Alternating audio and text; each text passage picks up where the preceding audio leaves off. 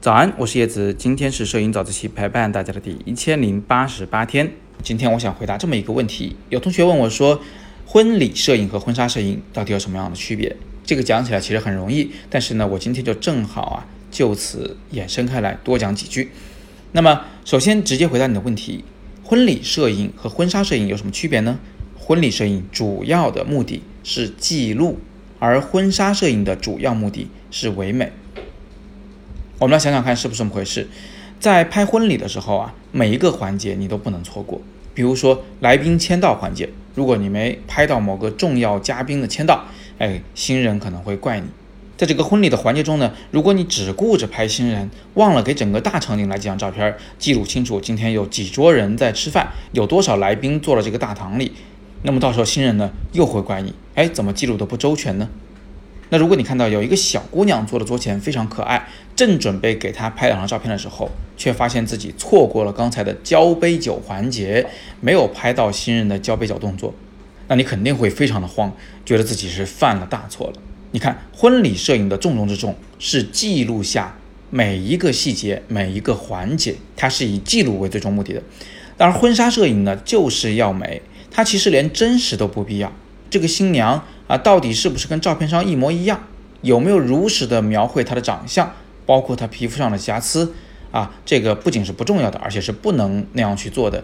你应该做的就是尽可能的去美化新娘新郎，不仅要美化他们的脸、他们的身材，而且要通过服装造型来美化他们的品味，要通过背景、通过拍摄环境来美化他们的生活状态。你看，现在很多人都喜欢旅拍嘛，就是把摄影师啊、助理啊都带到国外去。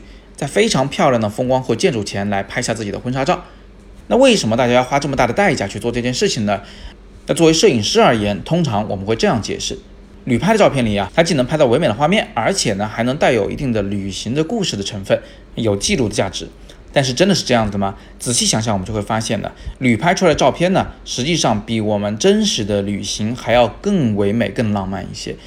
把这样的照片带回家，让别人看到这样的照片，别人就会觉得。哇，你们的生活好浪漫，你们总是去远方去旅行，但实际上呢，很可能旅拍回来以后，你就又开始没日没夜的加班了。所以我会说呢，不管是不是旅拍，婚纱照这件事情，它的重要职责之一就是向外界展示一个你的尽可能的美好的生活，而不管这样的生活呢是不是真实的样子。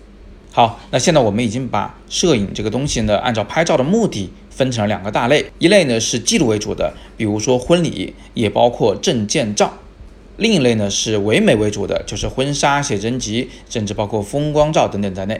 但是其实呢，除了这两大类以外，我们还有一类是以讲故事为主的。这个故事讲的可能是一个人的故事，也可能是一类人的故事，可能是一个时间片段的故事，也可能是一个长期时间内发生的事件。比较典型的呢，就是新闻摄影和纪实摄影。当然了，把摄影这么粗暴的分为三大类呢，并不是特别的科学啊，只能做个参考。那其实呢，很多时候我们都会同时带有两种，甚至是三种目的。比如说我们在拍婚礼照片的时候，虽然是以记录为首要的目的的。但是呢，其实我们还是带有一定的讲故事的成分。拍完照片以后，希望它能构成一个组照，能让人们看到这组照片时，就能回顾起当时的整个故事。